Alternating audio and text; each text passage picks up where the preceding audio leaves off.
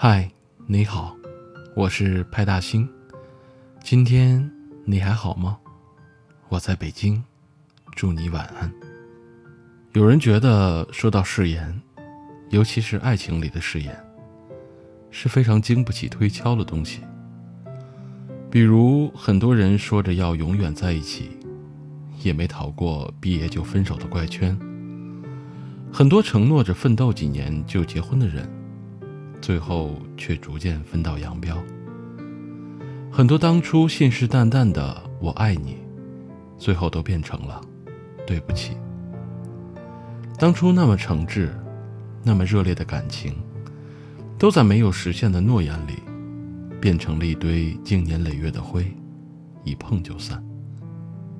就如一部电影里的台词说：“誓言这个东西无法衡量。”它只能证明，你在说出来的那一刻，彼此真诚过。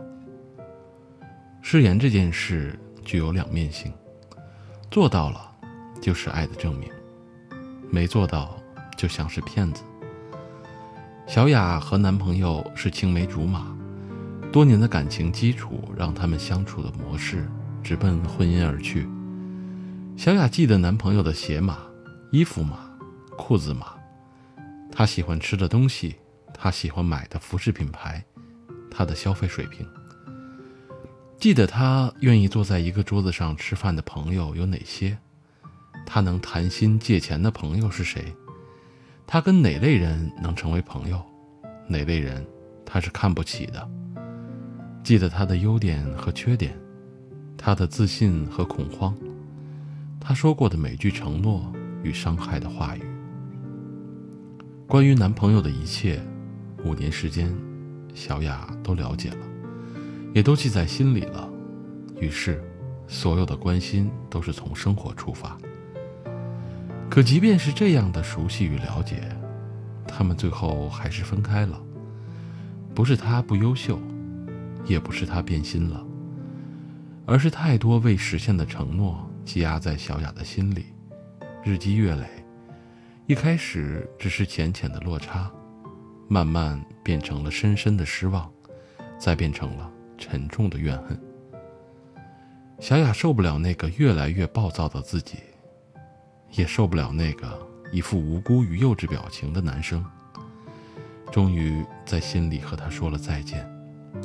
小雅的故事虽然漫长，却并不复杂，承诺太多，行动太少。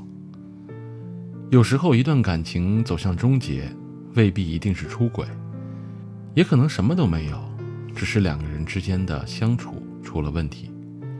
就如电影《失恋三十三天》里，女主角打电话挽回前男友时，对方说的一句话：“我们不是一不小心走到这一步的。每次吵架，你都趾高气昂，不肯下来，我受不了，我仰视的脖子都要断了。”如果不失去，很多人真的学不会长大。就好像有些人明明有读书的潜质，却在高考失败后突然被甩下，才痛定思痛的去复读。可是人生能重来的事情真的没有多少，就如感情，经得起等待，经得起磨合，经得起风浪，经得起检验，却经不起消耗和浪费。真心就像一块橡皮擦，擦一点少一点。虽然有的人橡皮擦很大，能擦得久一点；有的人橡皮擦很小，擦的时间也就短一点。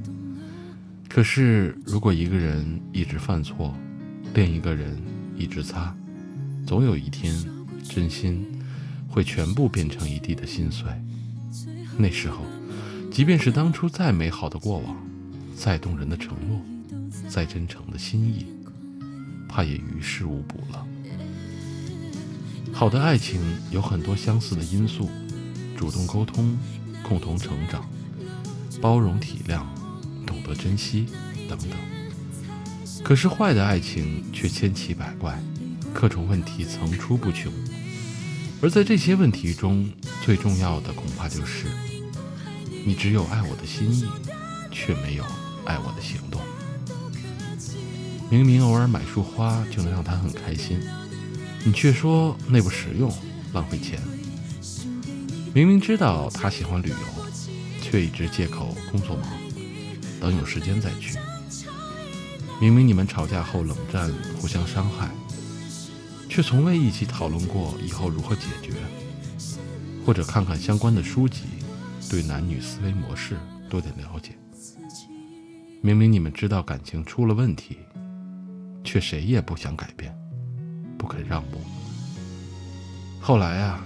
彻底失去，才明白，所有的愧疚与痛苦，都来自于当初的懒和逃避，而所有当初未实现的承诺，都变成了一个笑话，笑自己输得真惨。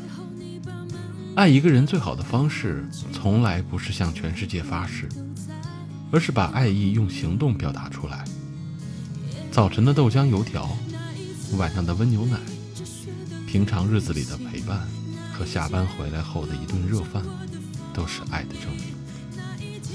很多人会小看这些小事的力量，觉得不重要。可正是这些小事，组成了现实生活的一点一滴。你可以听对方说“我爱你”，但同时不要忘记看他做了什么。我爱你，不是说说而已。有心的人会把每一天都过成情人节。而有些人，却把每个本该加深感情的日子，都白白浪费了。所以，趁还爱着，趁彼此还有爱意，多为对方做些事吧。千万不要等到寒心时，只能说声对不起。